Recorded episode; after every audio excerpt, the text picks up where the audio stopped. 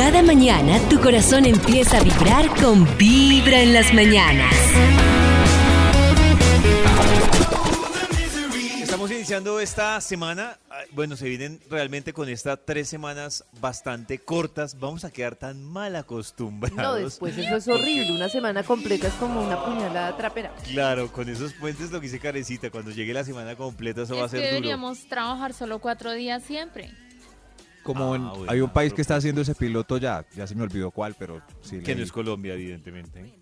Pues Ah. Hola. hoy a las 12 del día también vuelve la cabina del drama con Jorge Lozano H. A las 12 ustedes la pueden escuchar en Vibra 104.9 o también en vibra.co.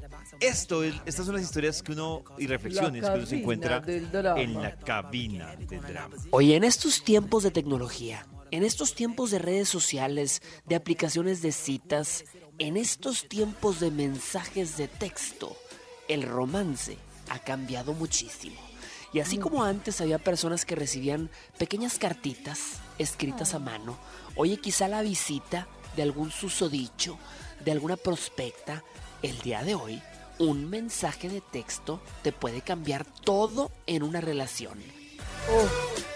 Claro, porque es que hay mensajes. No, hay mensajes que uno lo matan, que es como, no, ya es medio desconfianza o medio susto. O al contrario, un mensaje bien lindo que le haga creer a uno que todo puede ser. No, un mensaje puede Ah. cambiar Oh. todo. Yo ya no confío en nada. ¿No confías en los mensajes, Nata? No, ¿Por qué? ni en los lindos ni en los feos, ya como ¿Por que... qué? Porque no creo en la gente, creo que la gente miente todo el tiempo según su interés. Pero si Dios vas a creer, pero- ¿sabes cuál es el problema? Que si crees eso, eso te va a pasar todo el tiempo.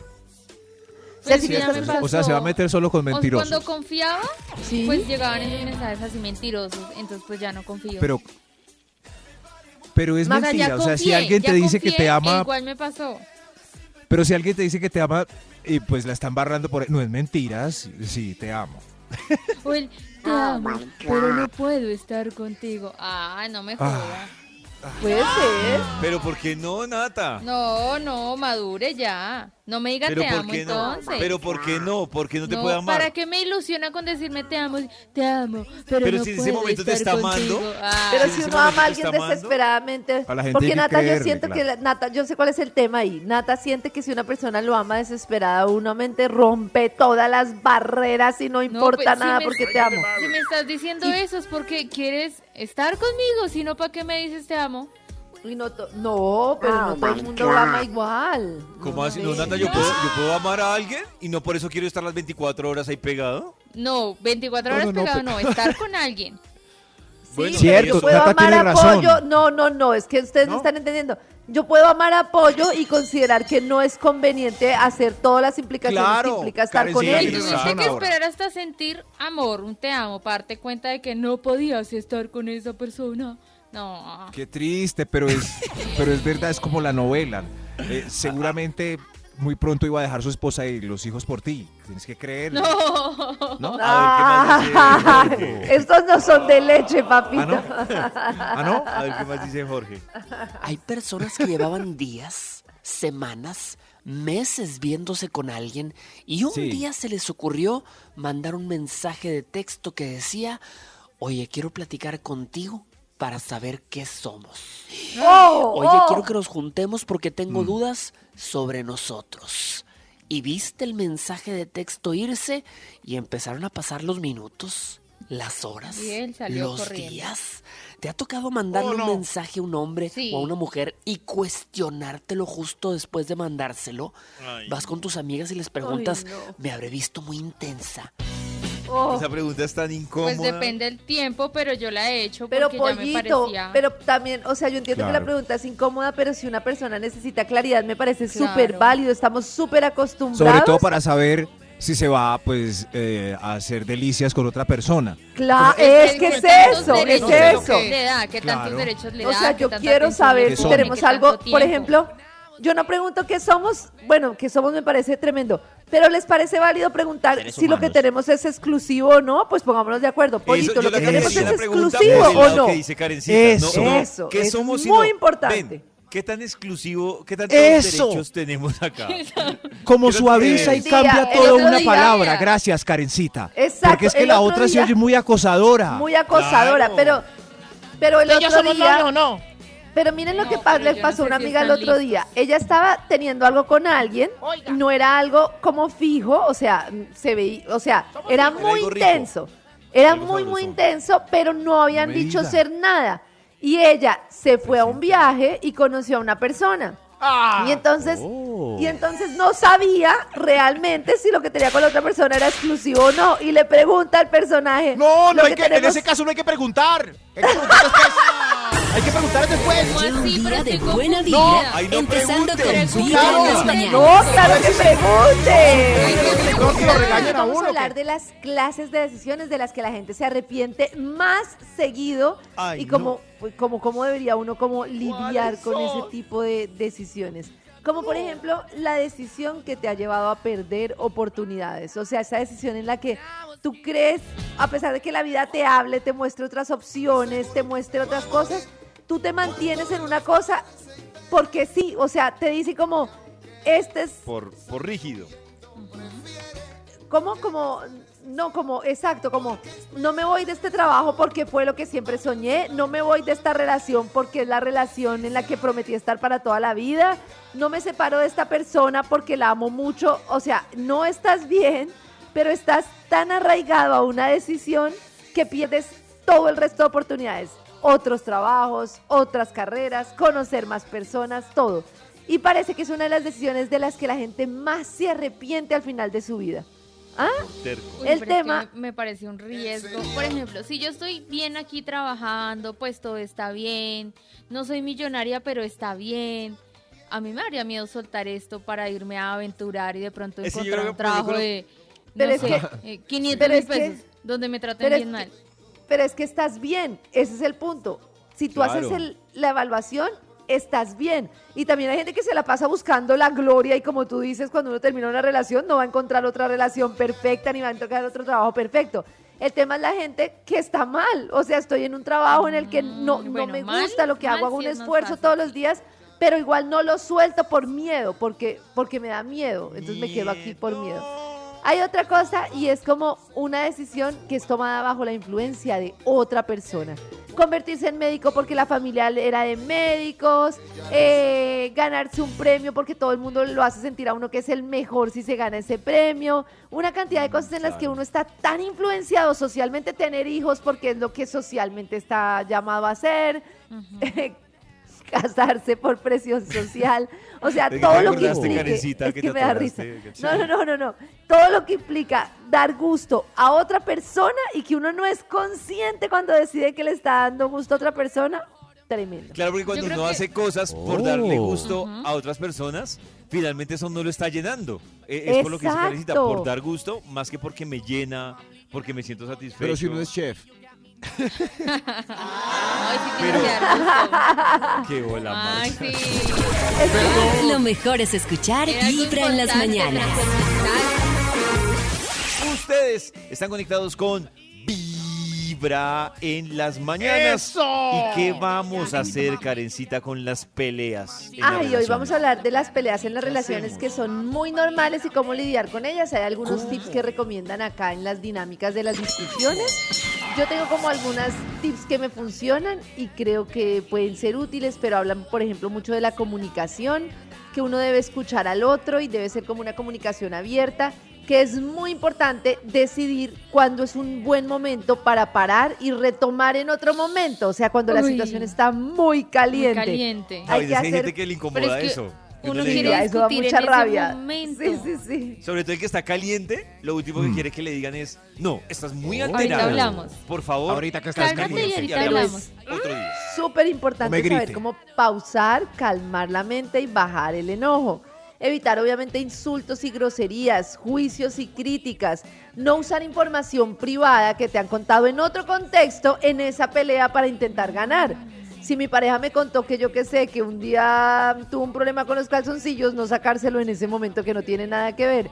Y no usar señalamientos agresivos. Yo lo que creo de las peleas es que muchas veces uno tiene que verlas como más objetivamente en el sentido de distinguir que una cosa es lo que está haciendo la persona y otra cosa es lo que uno siente y que el problema no es tanto lo que hace el otro, sino cómo uno se siente. Entonces es muy distinto decir, David, es que tú llegas tarde, eres un desconsiderado, eres esto, eres esto, a explicarle que cuando él hace eso, yo me siento de cierta manera. Es muy diferente. David puede que no esté siendo desconsiderado, puede que le encante salir con sus amigos, puede que le encante dejar la ropa, que deje la ropa en el suelo porque no le parece que es nada grave. Una, el problema no es de él. ¿Cómo? como, o sea, como para el otro no es válido, no es válida mi razón. Ahí claro cómo que soluciono. No, es muy válido, pero es distinto explicar que yo soy la que me siento mal a señalar a la persona como la que está haciendo algo malo. Y entonces ahí llegamos a acuerdos. Claro, pero mi pareja me va a decir, ah, pues eso es problema suyo. No, porque yo, yo le digo a algo así. no, si yo, le digo, yo le digo a, Karen, es que yo me siento así cuando tú te vas de viaje, eh, pues no, no termina siendo como dice Nata, mi problema y no el que se fue. Pero es que pues mire, no, pongámoslo en perspectiva. Digamos que David deja los platos en la poseta y eso a mí lo que me hace sentir es que David me irrespeta en la, en la, en la, en la, la poseta me gusta. y eso a mí lo que me hace sentir es que es una falta de respeto, que no me considera, lo estoy llevando a otro nivel. Entonces si yo le digo, eh, pollo, es que cuando la losa la deja sucia, yo siento que no te importo, que no te no me respetas, que me da la misma, es como yo me siento. Entonces él puede decir, pollo? No, pues David, yo creo que David me va a explicar que él no lo hace por eso, que él no lo hace por atacarme ni nada, que es como que lo hace de forma Pero va a seguir dejando la Entonces, no, y a partir de ahí podemos llegar a acuerdos. Creo que son ejemplos diferentes. Por ejemplo, el que, el que dice Carecita es muy específico, que uno dice, ah, no, perdóname porque realmente, pues la idea no era que te sintieras así por, por no lavar la losa. Y, y ahí sí lo entiendo. Pero hay otras como, por ejemplo, la de la salida de amigos o la del viaje, que se vuelve muy subjetivo porque es como, como, como atacar un tema muy de uno, ¿no? a mí lo que me molesta de esto es que, por ejemplo, ¿cuánto tiempo tiene una pareja para advertir o para salir a flote con estas cuestiones perecosas? Por ejemplo, si, si ya lleva Karencita, no, David dejando el plato ahí siempre tres años y a los tres años le empiezan a poner pereque por el plato ¿Ya no es tarde para ese pereque? Ya es un poquito tarde. Cierto, ya pero, tarde, pero poquito, de lo que tú dices de las salidas, de lo que tú dices de las salidas, el problema en disfrazar las peleas es que si Nata dice, yo no estoy celosa, es que no, vea tu, que es el típico lenguaje irónico, vea tu paseo tranquilo, no, a mí no me importa, no, sí, yo estoy bien, y acumula y rabia, y si yo digo, listo, me voy porque no le importa, no sé qué, es muy, muy diferente Así Nata me dice, me siento insegura cuando vas al paseo porque siento que no quieres estar conmigo. Sí, para mí es importante. Entonces yo puedo decirle... Es que toca estar con una pareja muy madura y con empatía, porque si no, te cogen y te agarran la yugular y si te ves vulnerable, hay que... Es que eso es yo le puedo decir a Nata, pues a mí me gusta salir con otra gente porque ah. necesito mi espacio, no tiene nada, yo te amo,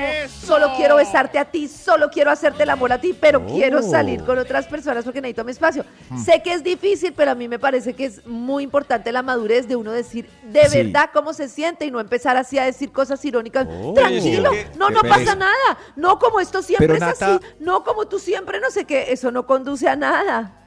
Nata se fija en el porcentaje de, para mangonear que tiene un nuevo candidato. Como, este es un, mangoneo.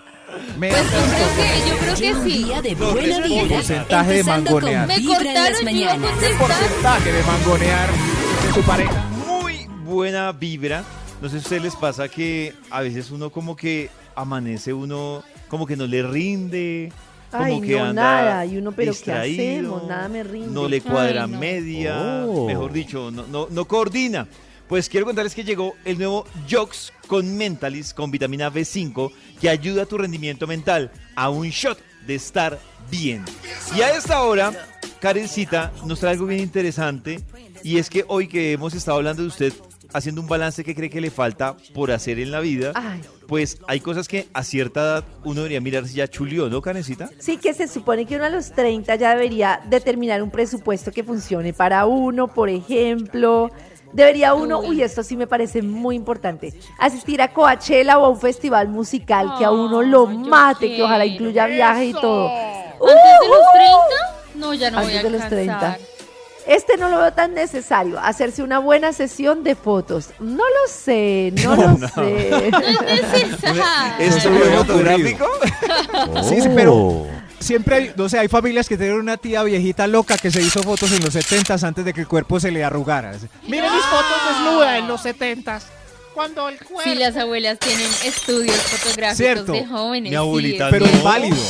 No, No es muy válido. Es muy válido. Si David ahora está deliciosísimo, ¿no es interesante que se haga un estudio ahora para que Pero le muestre a, a la novia que consiga a los sí. 70 que también bueno? Me parece bien que no siempre estuvo aguao. Es muy importante. Aprender a tejer, aprender a Oh. tejer. ¿Cómo es No. que es eso? Mm. Punto cadeneta, ¿cómo es? Punto cadeneta, punto, Punto. algo así. Me No parece sé, interesante. pero. Me parece ese interesante. tendríamos opciones, ¿no? O a tejer para que le guste tejer, o a bailar al que le guste bailar. Para Silvina Carolina, Tejero. ¿Sabes? A mí, ¿sabes qué? Que me llamó la atención, Carita, que artístico. cuando yo estaba estudiando inglés, eh, Yes, hacían cursos yes, alternativos después me. de clases y había un curso que era de tejer. Y yo dije, ¿Ah, sí? no, pues solo... ¿Y, y saben qué era lo chistoso?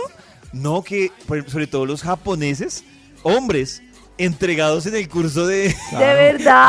Creo que eso Es tiene que- un es que- beneficio Oh. espiritual, Y yo- emocional. y yo- Y, y- Oiga, y- y otro tejer. beneficio que es levantar. Por ejemplo, una vez yo me acuerdo en una clase de zumba, había muchas mujeres, muchos hombres gays, y habían como dos hombres amigos que se veían súper hétero. Era extraño que estuvieran en la clase de zumba. Y lo único que sé es que levantaron ese año, lo nunca antes visto. Porque todas Eso eran es- como, "Ay". Ese es un truco viejo. E- ese, cuando uno le dice, vamos a aquella discoteca gay. Y uno, ay, pero no voy a levantar ni mo siendo heterosexual. Uno entra en la discoteca gay y levanta como un chucho. Como ¿Por un chucho. Porque hay muchas mujeres que van a bailar, por Claro. ejemplo, porque la discoteca está abierta hasta tarde o lo que sea, y que entre tanto gay, pues cualquier hetero es una maravilla, pues para Eh, levantar. Sí, claro. Ahí están un montón de. Si ay, hubiera hetero. entrado por sismático. Ay, ¿Sí yo- ven? ¿Sí ven? ¿Por qué no me metí al curso de Encuentra un mentor. ¿Ustedes tienen un mentor? No. Mentor. ¡Mentor! Oiga, ni de vida, Darth ni de Vader. trabajo, ni de Dios nada. mío. No tienes un mentor, te hace falta, Nata. Aprende un nuevo Pues mi idioma en tu terapeuta. tiempo libre. Pero, no, no, no. Yo me voy a volver. ¿Qué es un mentor? Debo saber men- qué. Mentor, por A ver si ejemplo. ¿Como una guía? Por ejemplo, mi papá es mi mentor. Es como el que me dice, ay, esto se hace así, ten Uy, esto no así, tengo a ten en cuenta nadie. esto así. Yo Nadie. soy mi mentor. mentora. O- o- ¿En serio? Yo creo que tengo- Haz un viaje. Profesionalmente creo que tengo dos mentores y espíritu, bueno, espiritualmente por decirlo de alguna Sí. forma, creo que tengo una mentora. Sí, creo que sí estoy ahí. Pero. Oiga, David, sí, ¿conoce sus mentores o sus mentores son famosos? sí, yo espiritualmente tengo dos mentores y profesionalmente ¿Y tengo dos mentores. conseguir mentores? Pero un momento. Mi mentor puede ser alguien que no conozca. Como mi mentor es Milan Kundera. O no. Pues no, cre- pues Maxito, yo, yo No no, sé. sé. yo no creo porque creo que uno necesita cierta interacción con su mentor. Claro. Claro. Entonces, tanto como yo decir, no, mi mentor es, eh, no sé. Gabriel García Elon Musk", Márquez. No. Sí, no, no, No. creo. Hazte cliente frecuente de algún lugar. Uy, eso me parece muy chévere. Cuando uno va a un lugar y ya lo Hola, Bessie. conoce. Hola, Bessie. Sí, de la tienda. O sea, de la tienda de Pacho. Es rico. Eso, ¿Sí? eso. Eso vale. Exacto. Y, uy, esto me parece muy importante. Deja de presionarte para tener éxito según lo que se describe como éxito y haz tu propia fórmula de qué es para ti tener éxito. Pero uy, si esta propia lista importante. me está presionando. Cosas que debes hacer antes de los 30. Cuando uno hace la fórmula del sí. éxito, significa que no alcanzó el éxito y fracasó y basó su forma de éxito en un fracaso. ¡Qué Vamos a